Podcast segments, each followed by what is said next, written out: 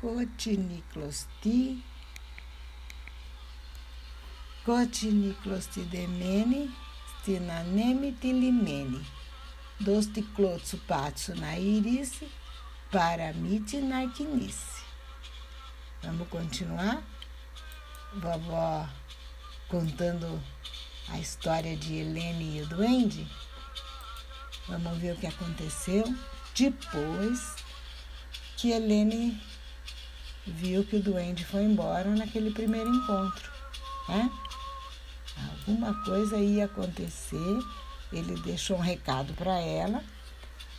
Na vida a gente só pode ver aquilo que conhece. O tempo passou, Helene cresceu e, infelizmente, muita coisa não muito boa aconteceu. Vieram anos de guerra, ganância desmedida, muita falta de amor e de solidariedade no reino. O reino de seu pai acabou desaparecendo em meio a invasões e Helene sobreviveu e foi embora viver no Brasil, uma terra bem distante daquela onde era o reino do seu pai sem a pompa, sem os luxos, sem todas aquelas facilidades que ela conhecia no antigo reino do seu pai. E ela começou a ver o que nunca vira antes: carências e desigualdades que a perturbavam cada vez mais. Qual é a fonte disso tudo? Para que vivemos se tem tanta coisa ruim, longe do reino do meu pai. E agora nem o reino do meu pai existe mais. Onde está o tesouro que sinto que deve existir, para além daqueles tesouros acumulados no reino do meu pai que já nem existem mais?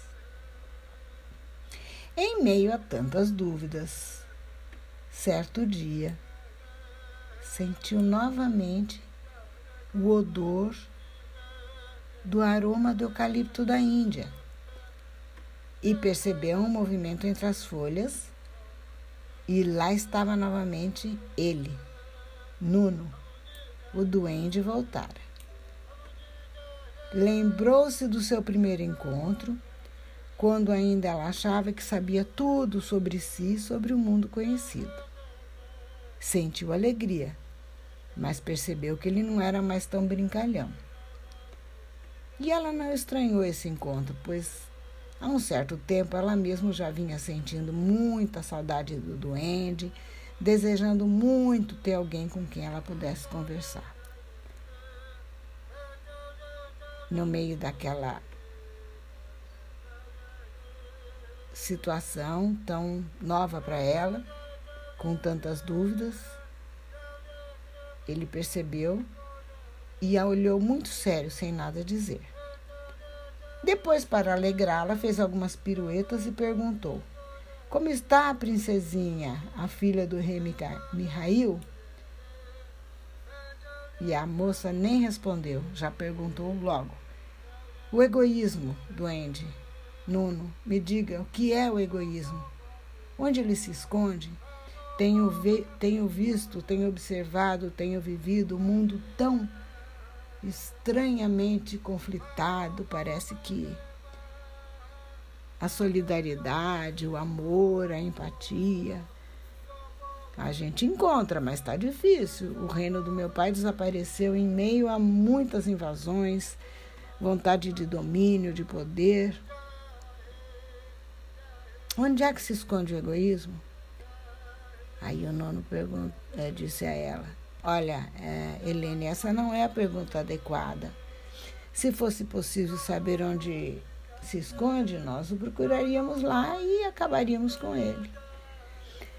Eu sei, disse Helene, eu sei que, que o egoísmo é, é um camaleão. Ele se metamorfoseia, é, é capaz de se fazer presente em quase todos os projetos de vida, ele vai se transformando e se fantasiando de, de outras características que não são tão evidentes.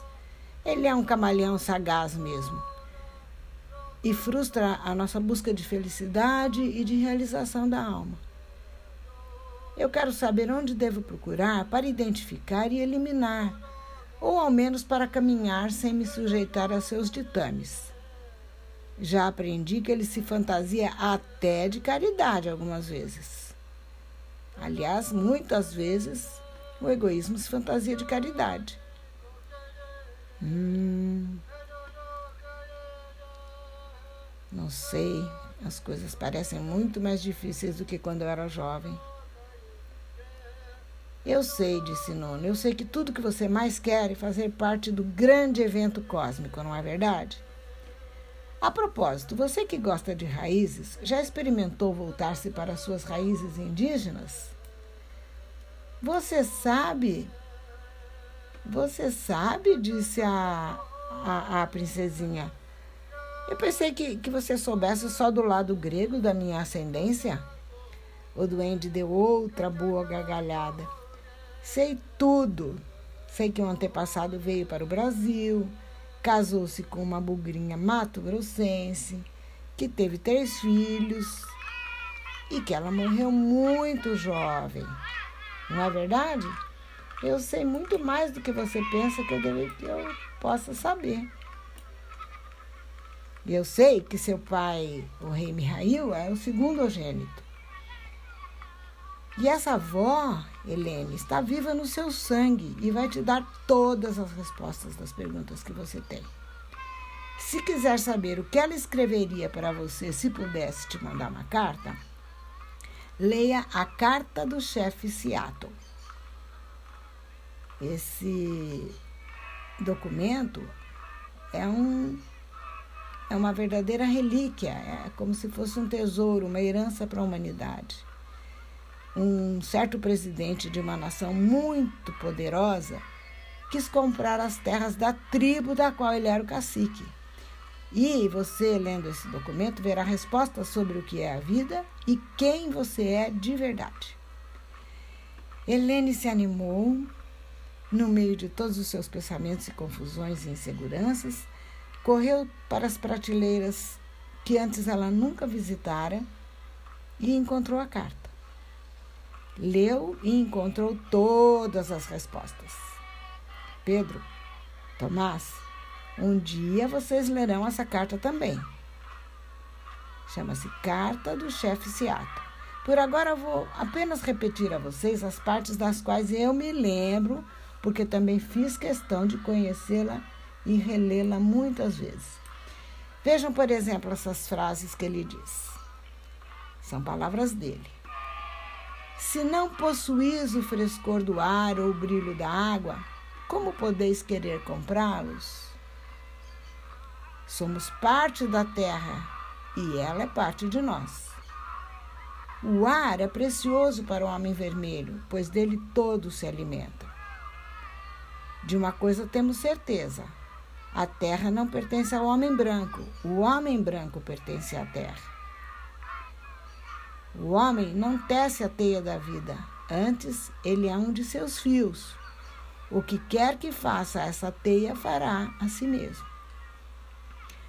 Talvez, apesar de tudo, sejamos todos irmãos. Nós o veremos, de uma coisa sabemos, e que talvez o homem branco venha descobrir um dia. Nosso Deus é o mesmo Deus. Podeis pensar hoje que somente vós o possuís do seu que, que somente vós possuís Deus. E assim como vós, como vós desejais possuir a terra, mas não, não, mas não podeis nem possuir a terra, nem possuir Deus. Ele é o Deus do homem e sua compaixão é igual tanto para o homem branco quanto para o homem vermelho. Essa terra é querida dele, e ofender a terra é insultar o seu Criador. Os brancos também passarão, talvez mais cedo do que todas as outras tribos. Contaminai a vossa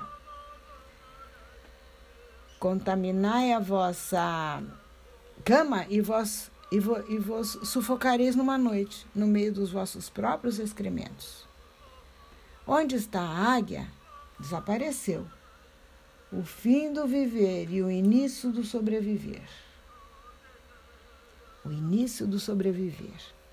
Aqui, vovó fecha aspas para as palavras do chefe Seattle, que é um pele vermelha, é um indígena dos Estados Unidos. E os índios são considerados a raça vermelha. Mas a filosofia de vida dos índios, a maneira como eles encaram a terra, e essas últimas palavras do chefe Seattle, é o fim do viver e o início do sobreviver, começam a fazer sentido para muita gente hoje em dia, né? Não vai nem precisar explicar por quê. Nós estamos vivendo em pleno em plena quarentena. E justamente esses momentos de crise, assim como vivemos agora, Helene vivia também naquele momento. E esse encontro com as raízes indígenas foi definitivo para ela. Quando quis agradecer, viu que o duende tinha ido embora. De repente, ao compreender muita coisa sobre como a vida nos coloca diante de questões até descobrirmos a grande pergunta e a grande resposta, Helene se percebeu bem mais velha. Ela viu que ela estava com muito mais idade depois desse encontro com o Nuno.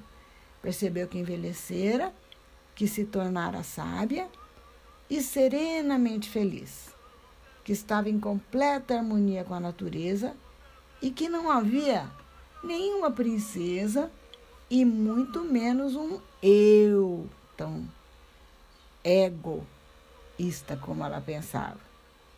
Sempre fomos nós.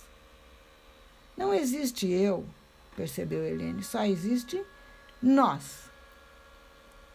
Hum, e mais, se nós quisermos saber alguma coisa desse nós, temos que abrir um leque bem grande e pensar no todo do qual nós fazemos parte.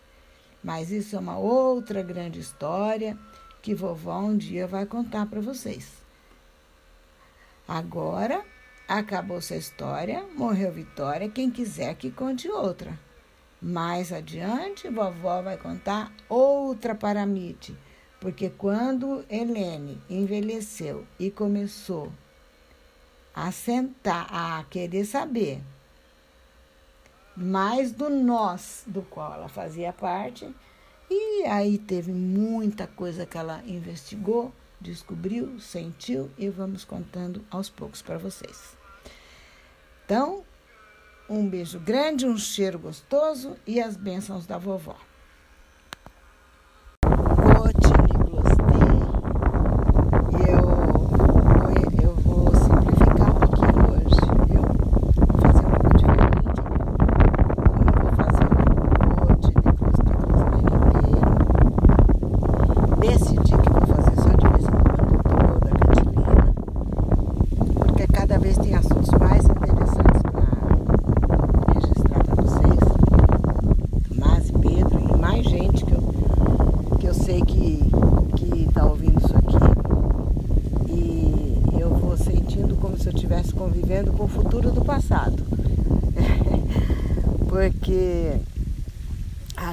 Conheci e aprendi que existem mais pessoas na família que eu desconhecia, que eu não sabia o nome, pelo menos, imaginava que existissem, mas não sabia o nome. Então, eu nem vou fazer toda hora cotiniclosti, porque tem assunto bastante aqui. E no final não vou falar mais, acabou a história, morreu Vitória. Que é uma coisa que eu, uma cantilena que eu ouvia quando era criança, vou dizer agora, acabou a história, viva a vitória. E vou dizer por quê. Eu descobri que temos uma parenta, uma parte da nossa árvore genealógica, uma folhinha na nossa árvore, na árvore de quem somos nós, chamada Vitória. Ela é filha do Marcelo Linhares, que é filho da Idezinha que é filha do tio Nicolau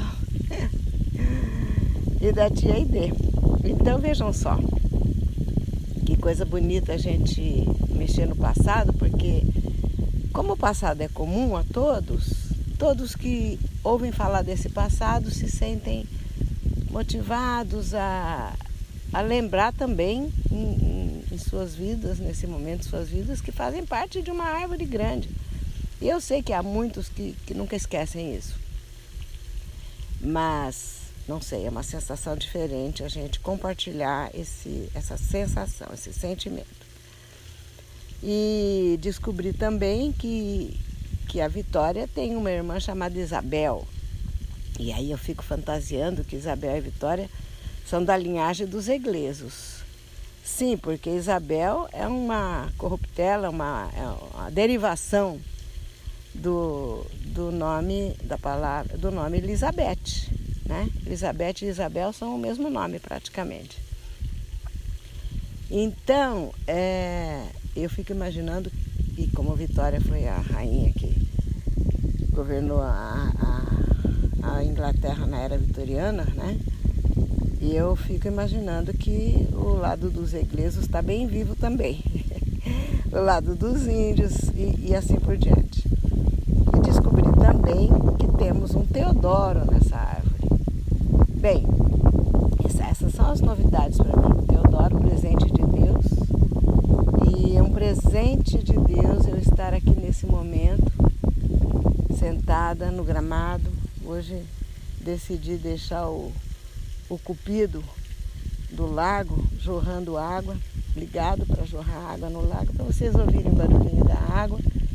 De repente virão algumas aves e, e vocês estão percebendo que eu estou fazendo um arrodeio aqui, né? Que eu, que eu decidi nesse domingo, dia 30 de agosto de 2020, decidi é, parar um pouquinho com a. dar uma pausa na linearidade. Eu estava tentando manter uma linha de, de pensamento, de, é, de ordem cronológica, sabe? o máximo possível. Mas, primeiro que não é possível porque uma coisa puxa a outra, às vezes a gente sai do, do planejado. Meu pai sai nas gravações dele, saía nas gravações que estão aí, e eu saio também, mas eu acho que tudo é acréscimo. Então, hoje fazer esse arrudeio. Deve estar sendo gravado também.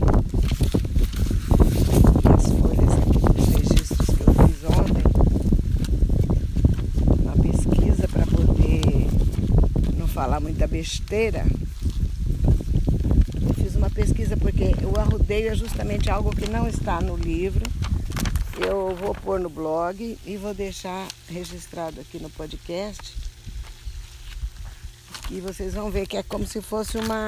Estou fazendo uma espécie de, de rotatória aqui.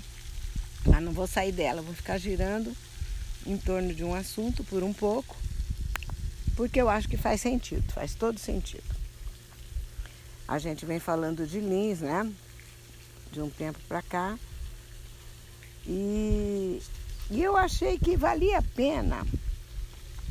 Porque para quem vive aqui, para quem nasceu aqui, para quem conhece bem aqui, parece tão definitivas as, parecem tão definitivas as informações que a gente tem que parece não valer a pena repetir, mas eu sei que que gente que nunca veio para Lins ainda pode querer saber um pouco mais desse lugar.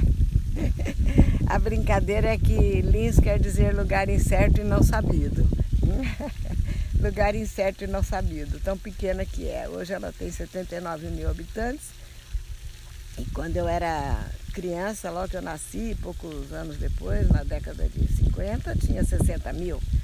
Então o que aconteceu foi apenas que a população rural veio para o centro urbano, eu acho, e, e, de fato pouca gente de fora para cá.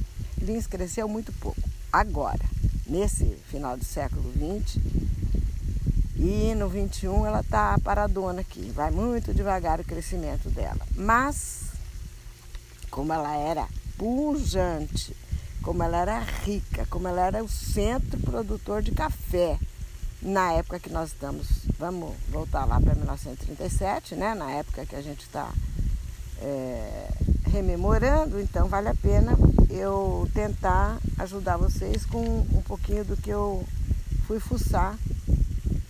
Porque a gente veja, a gente tem ideia, quem mora aqui, ah, em 1920 Lins se tornou município e agora então 2020 é o centenário, bacana, tá, tem comemorações e tal.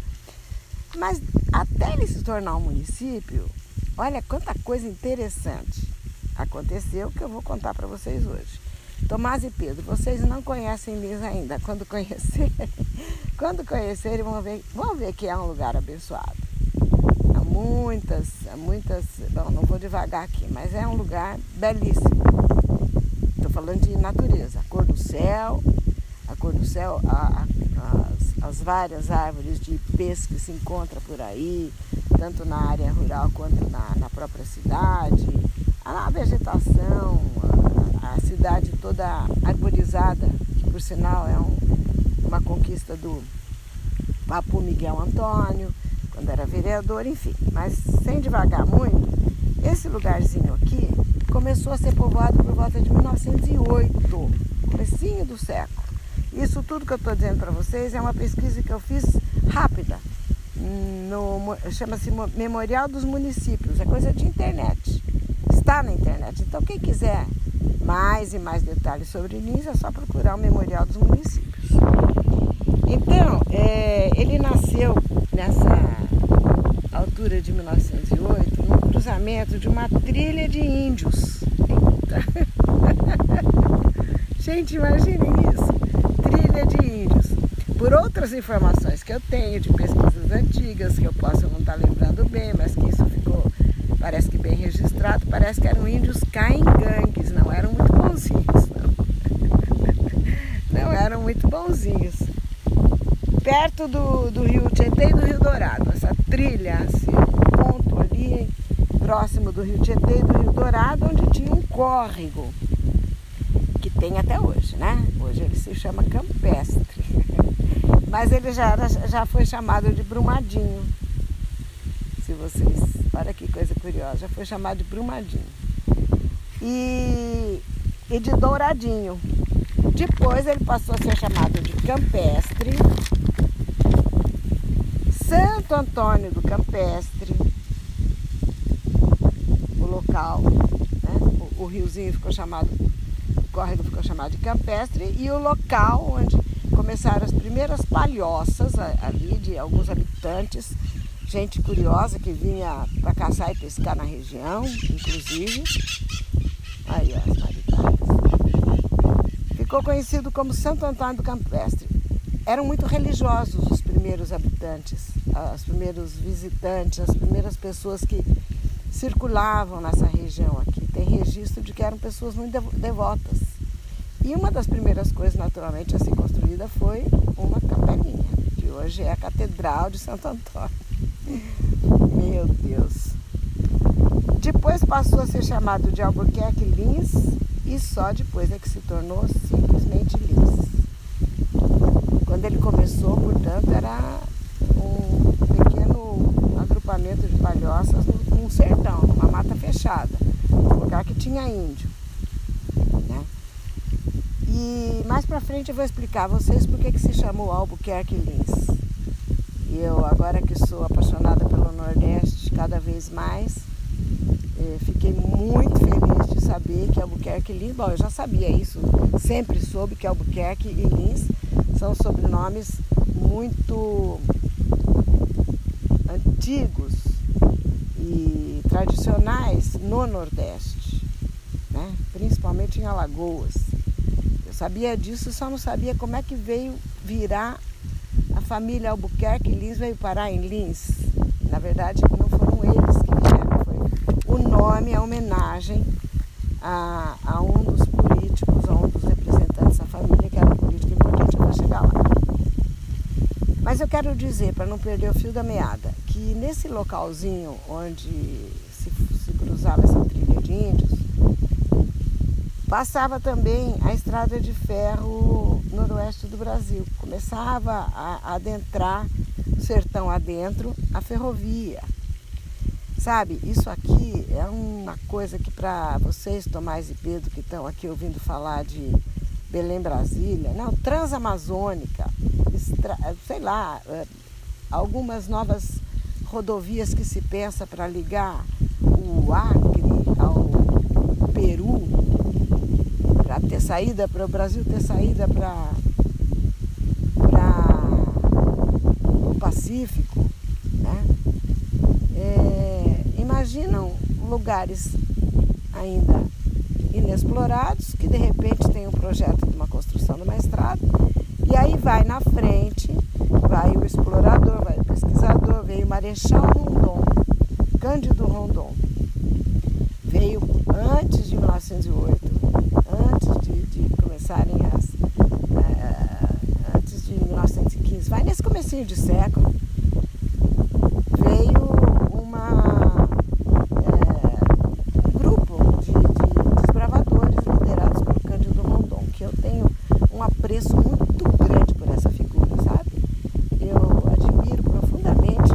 trabalho de pacificação que ele fez com os irmãos Vilas Boas. E fiquei afeiçoada a essa família porque eu dei aula para uma descendente deles, para Marília Rondon, nunca vamos esquecer. É, ela esteve inclusive na nossa casa em São Paulo, uma ocasião.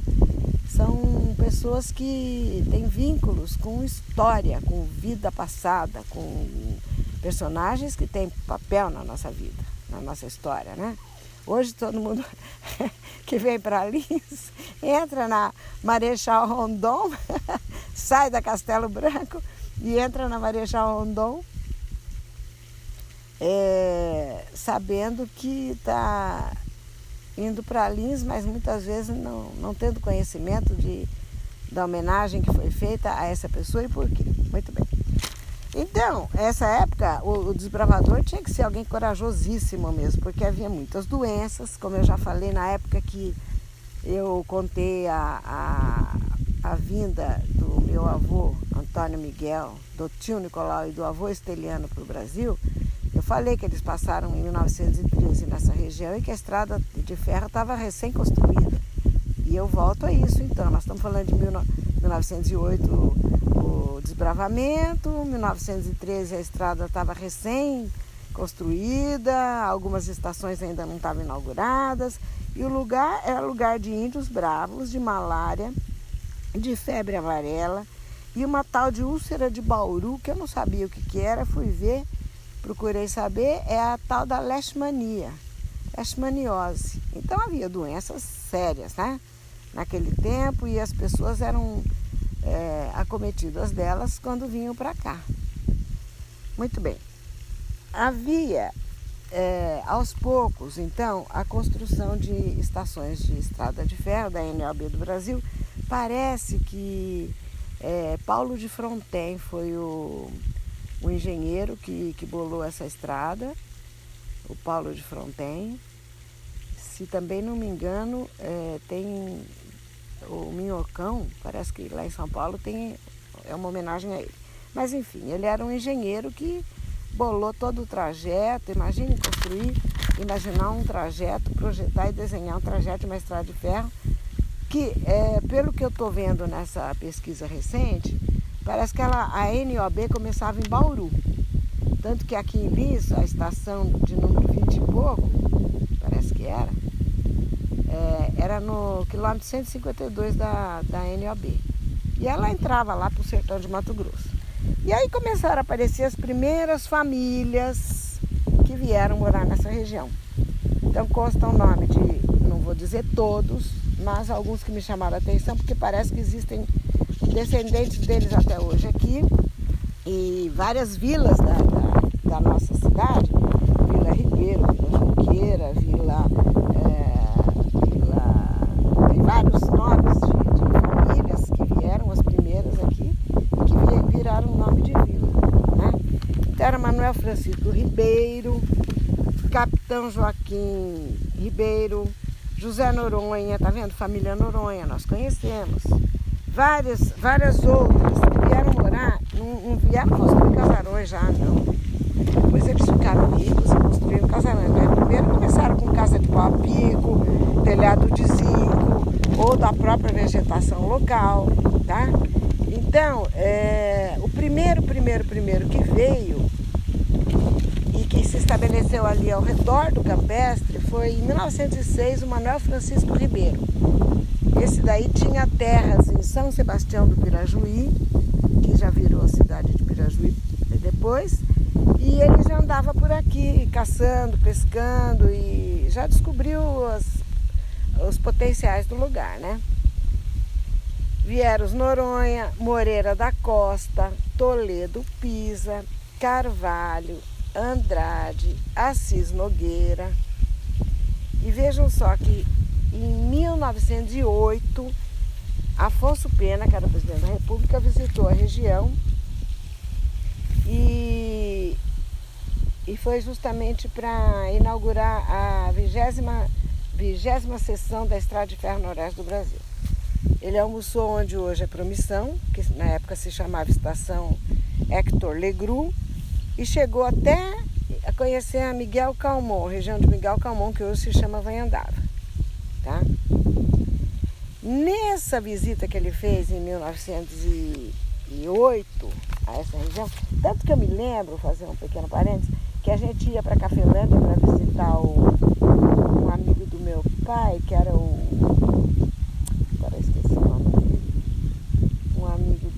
parece que era um careca da Cafeira da Noroeste. Bem, se eu me lembrar depois eu falo. Nós íamos visitar ele em Cafelândia e eu ficava intrigada porque tinha um, era uma cidade grudada na outra que se chamava Pena, ou era um distrito chamado Pena na mesma. Mas eram dois municípios, é isso que me intrigava, eram duas, tipo duas cidades ou dois distritos ou duas, dois municípios diferentes, um chamava Cafelândia e outro Pena. Hoje tem só Cafelândia. Fecha parênteses. Nessa ocasião da visita do presidente da República a este lugar, e o outro presidente da República, o único que eu sei que esteve aqui, porque eu fui ver no aeroporto, a, foi um grupo da cidade grande recebê-lo na inauguração de uma usina, uma usina de processamento de álcool, se eu não me engano, foi o Lula. Não sei se outro presidente da República esteve aqui o, o Afonso Pena esteve em 1908. E não veio junto, por motivos de força maior, eu acho que um problema de doença, o Major Manuel Joaquim de Albuquerque Lins, que era presidente da província de São Paulo nessa ocasião. A gente não falava, as pessoas não falavam governador na época, falavam presidente de província.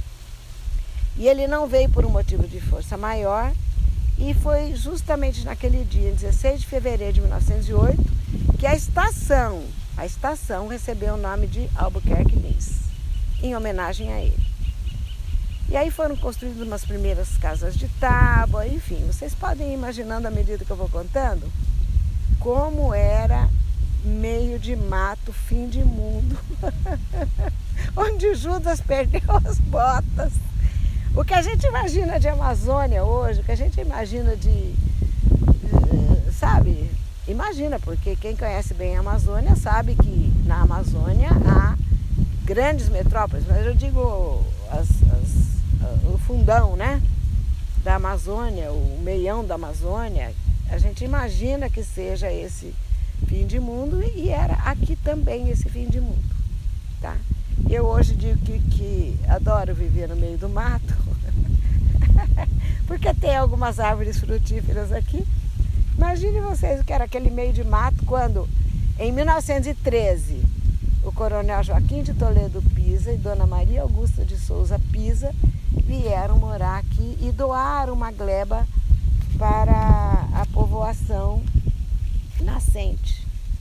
Tanto que tem Praça Coronel Pisa hoje, descendentes, respeitadíssima família e, como eu estou dizendo, em 1913 ele veio uma instalação de mais uma família dessas tradicionais aqui. E era também o ano em que os nossos parentes estavam passando por essa estação, gente. Olha, olha, olha que coisa maluca. Como... Incrível, né? Quando a vida é, é vista de trás para frente, fica mais, mais interessante porque a gente já sabe o fim. Muito legal, quer dizer, sabe o fim da, da metade da história, porque essa história vai longe. Eu aqui com 73 anos estou conhecendo uh, parentes, ouvindo falar de parentes que eu não, não conhecia, não sabia que existiam e já amo. É, como amo todos os outros que eu, que eu sei que, que tem o gene, que tem nas veias o nosso sangue Bom, é como diz a tia Tuli, ama o mundo todo, mas a gente tem um, um vínculo com esses. Muito bem. É, então, em 1913, quando passavam por aqui os nossos avós, foi criado o Distrito de Paz de Albuquerque Lins, com sede no povoado. Então, olha, o, o Distrito de Paz, eu não sei bem o que significa um Distrito de Paz, mas alguma, alguma nomenclatura ligada a cartórios, a jurisdição, enfim. Não era um município ainda. E ele cresceu com, com essa posição, distrito. E depois da guerra, em 1918, quando acabou a guerra em 1918, aí o progresso acelerou e muitíssimo nessa região. É aí já é, já é produção de café, né? E isso já fez com que ele fosse elevado à categoria de município em 21 de abril de 1920. Município de Albuquerque Lins. E em 26 ele passou a ser conhecido apenas como município de Lins, que é até hoje. Lugar incerto e não sabido. Só que naquela época ele era um lugar muito cobiçado, muito sabido, muito, muito buscado, muito conhecido e veio gente que queria e ganhou dinheiro aqui de montão.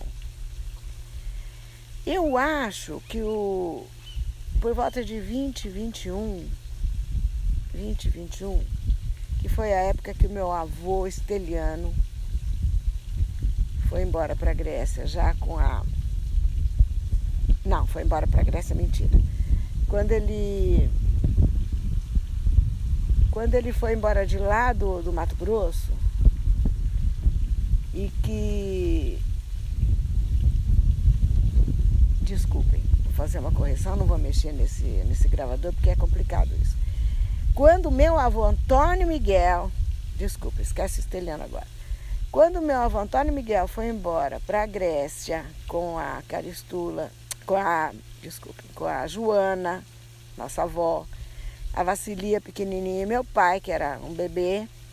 Então, repetindo, em 1920 21, quando o meu avô Antônio Miguel Zarvos foi embora com a esposa Joana, a filhinha Vacilia e meu pai Miguel para a Grécia, a pedido forte, a pedido quase uma ordem do irmão mais novo, o Nicolau. E entre essa, essa época que ele voltou para a Grécia e até 29 e 30, que foi a época que já se firmaram as famílias que depois fizeram Lins, fizeram Lins. Também é, veio o tio Nicolau nessa época para cá, se firmou aqui.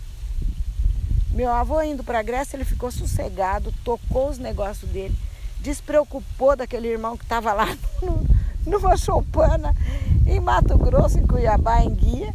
E aí ele se dedicou, mergulhou de cabeça nos negócios dele, vendeu, comprou, foi, voltou. Nessa, nesse, nesse trecho dessas estações, conforme ia abrindo uma estação, ele comprava coisas num lugar, vendia no outro, para lá e para cá no trem e tal, e acaba se fixando nessa década. Ele acaba se fixando já com um bom dinheiro acumulado aqui em Lins, né? E, e ele escolheu ficar aqui nisso porque ele conheceu uma família, meu pai falava muito da família do Abdala Aman.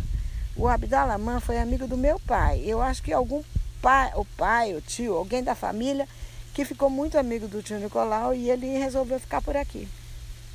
Eu não sei se Deus quiser algum descendente direto do tio Nicolau vai entrar nessa conversa e vai dizer quando foi que ele se casou com a tia Ide mas eu acredito que foi nessa, nesse início de década, meados da década talvez, porque a casa que ele construiu aqui, que eu nunca mencionei ainda, porque é aquilo que a gente fala, a gente assimila como coisa dada. A casa do tio Nicolau aqui em Lins e esquece que tem gente que nem sabe que tem uma casa que foi a casa que ele construiu quando ele casou, quando ele eh, morou aqui em Lins e quando ele teve os filhos. Alguns deles aqui, ou todos talvez, isso eu preciso de ajuda, né? de um aporte aqui de conhecimento. Mas é, a casa está ali até hoje, agora restaurada. Quando da restauração eu entrei lá dentro para me lembrar do tempo que eu visitava não, não, não a, a família não, porque eu não era nem nascida, mas quando eu visitava a Biblioteca Municipal de Lins, que foi a primeira coisa, que o primeiro instituto, o primeiro é, algo que fizeram com a doação que a família fez da, da, da casa, depois que é, em algum momento foi feita uma doação. E eu acho que depois que o tio Nicolau morreu, foi feita a doação da casa para o município. E ali foi biblioteca, foi Casa da Cultura, hoje é Casa do Artesão. Mas quando eu entrei para ver a restauração, eu fiquei babando só de olhar o piso de madeira de lei e graças a Deus cuidaram direitinho, aquilo está restaurado. Muito bem. Mas aí ele se casou com a Aide de Melo Arvos. E casou-se com a Aide de Melo, né? A Aide Correia de Melo. E que depois virou Aide de Melo Arvos. Que é, era de uma família dessas famílias decentes, tradicionais, é, é, é, proeminentes daqui de, de Lins. Tanto que o pai dela, se eu estiver enganada, tomara que eu cometa algum engano assim, alguém vai me corrigir, dos descendentes mais diretos, né? Dos descendentes diretos, foi José Corrêa de Melo que chegou a ser nomeado prefeito de Lins em 33. Eu, eu vou falar disso aqui, já já. Mas já que estou falando da tia Ide, aquela doce criatura que me mandava um fogãozinho e outros brinquedos, mas eu lembro do fogãozinho. Em cada Natal, em cada aniversário, chegavam lindos presentes de São Paulo e eu me vejo naquela casa, na varanda onde a gente vivia abrindo aqueles pacotes, chegavam de trem, ou sei lá de como chegavam. Mas a cafeira tinha intercâmbio direto, então toda hora vinha coisa de lá e aquele fogãozinho, quando eu abri e vi panelinhas e tudo, meu Deus, que coisa, era a tia Ide. E depois as visitas, bom, não vou, vamos chegar lá. Mas as visitas na casa dela, no palacete, o Jorge, pequenininho, sendo recomendado mil e uma vezes para não fazer farra, para não para se comportar dentro do palacete, para ficar sentadinho ouvindo conversa, o menino chegou a dormir. Papai e, e mamãe levavam a gente sempre, sabe? Tomás, Pedro e todas as crianças, quando nós éramos também crianças, o, os pais levavam a gente visitar e a tia recomendava muito, porque aquilo diferente do que a gente via aqui. Garçom servindo a gente, meu Deus, que mundo. Só por. Eu tenho. Eu, né, que não conheci o tio Nicolau e nem cheguei perto da, da, da, da, fase que, enfim, de longe eu via meu pai trabalhando no escritório, mas não, não, a gente não tinha noção potencial financeiro, nem econômico, nem nada. Mas os sinais daquilo para as crianças, chofer, não era nem motorista que se falava, chofer para o automóvel, o tote, o cozinheiro que vinha com aquele, eh, aquela roupa de mestre de cozinha, de chefe de cozinha, é, cumprimentar porque era amigo, era, era um tratamento respeitosíssimo, mas meu pai era amigo do Tote, enfim, bom, é, lembranças, outras pessoas vão me ajudar a fazer em momentos que se, se considere apropriado, apropriados, né? E eu mesma vou lembrar de mais coisas. Mas agora não vou perder o fio da meada. Ele foi nomeado, não foi eleito, porque naquela época havia acontecido a Revolução de 32. Lembra que eu dei uma aulinha de história um dia desse? E falei da Revolução de 30 e depois falei da Revolução Constitucionalista de 32 e depois em 37 da, da polaca, né, da Constituição otorgada por Getúlio, enfim. Nesse meio de tempo, a Revolução de 32 suspendeu as eleições diretas e havia interventores, que eram governadores nomeados.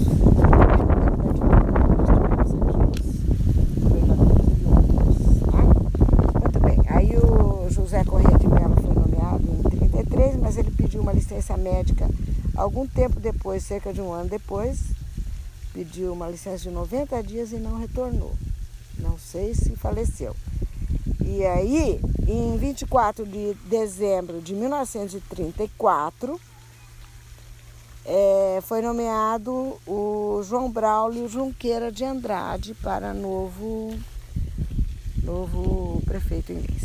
Eu vou interromper aqui quando eu falo do João Braulio Junqueira de Andrade, lembrando que as famílias proeminentes, as famílias educadas, as famílias de posses, acabavam se unindo entre si, né? É, era um núcleo pequeno, não havia tanta. A população era pequena, não havia tanta gente assim.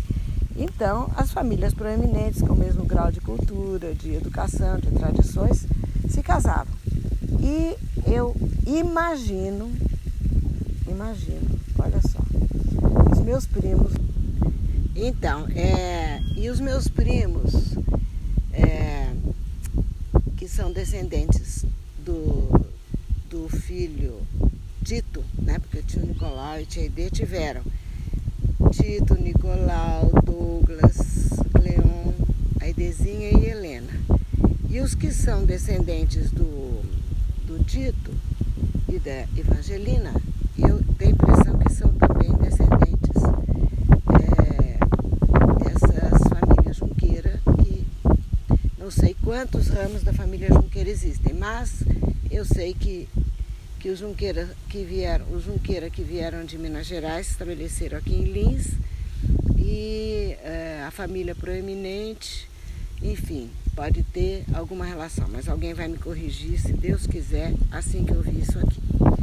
E então, é, voltando a essa situação de Lins e os primeiros momentos, os primeiros habitantes aqui e um novo contexto né, no qual toda a, a nossa história se mesclou e se é, mesclou e emaranhou um pouquinho com, com outras é, fontes, com outros imigrantes talvez, ou com pessoas que são de família é, originárias daqui mesmo. Tá? Então, olha, por hoje eu acho que depois de todo esse roteiro, depois de toda essa viagem em torno de um tema só, porque eu achei que valia a pena, num, numa rotatória, num girador, como dizem lá no Nordeste, um lugar que eu amo cada vez mais, e agora que eu sei que, que veio das Alagoas o nome que a nossa cidade tem, né, da família Albuquerque Lins, é com muita satisfação mesmo que eu é, deixo um pouco da, daquilo que é o desenho, da história de Lins para vocês, todos podem pesquisar e saber mais. E agora nós vamos encerrando mesmo aqui, porque já é hora de aperitivo no domingo. E como eu prometi, não vou mais dizer é, acabou a história, morreu Vitória. E sim, acabou a história, viva a Vitória. Quem quiser que conte outra e viva, vivamos todos nós, nossos antepassados, que sejamos todos abençoados e que tenhamos todos um bom domingo. Um beijo a todos.